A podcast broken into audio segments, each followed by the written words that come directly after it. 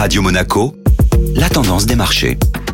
Radio Monaco, la tendance des marchés avec Société Générale Private Banking. Bonjour Delphine Michalet. Bonjour Benjamin. Le CAC 40 est une nouvelle fois freiné par les craintes sur le plan sanitaire. Oui, l'indice parisien clôture une nouvelle fois la séance en léger repli, à moins 0,40%. C'est le secteur automobile qui accuse la plus forte baisse sectorielle de la journée, victime des craintes entourant la pénurie mondiale de semi-conducteurs. Les constructeurs Renault et Stellantis accusent ainsi les plus fortes baisses de l'indice parisien, à moins 3,50%. Les équipementiers ne sont pas non plus épargnés, avec des baisses de moins 4,7% pour Plasticomium et moins 4% pour Forestia. La bourse de Paris accueille un nouvel indice, une version plus responsable du CAC 40. Oui, l'opérateur boursier Euronext a annoncé la création d'un nouvel indice, le CAC 40 ESG, composé des 40 sociétés cotées à la Bourse de Paris qui font preuve des meilleures pratiques environnementales, sociales et de gouvernance. Cet indice exclut ainsi les entreprises dont les activités sont jugées incompatibles avec les critères ESG et notamment impliquées dans les secteurs du tabac du charbon et des armes controversées. La création de cet indice répond notamment à la demande croissante des clients institutionnels et gestionnaires d'actifs ayant pris des engagements importants en matière de normes ESG. Delphine Michalet, merci.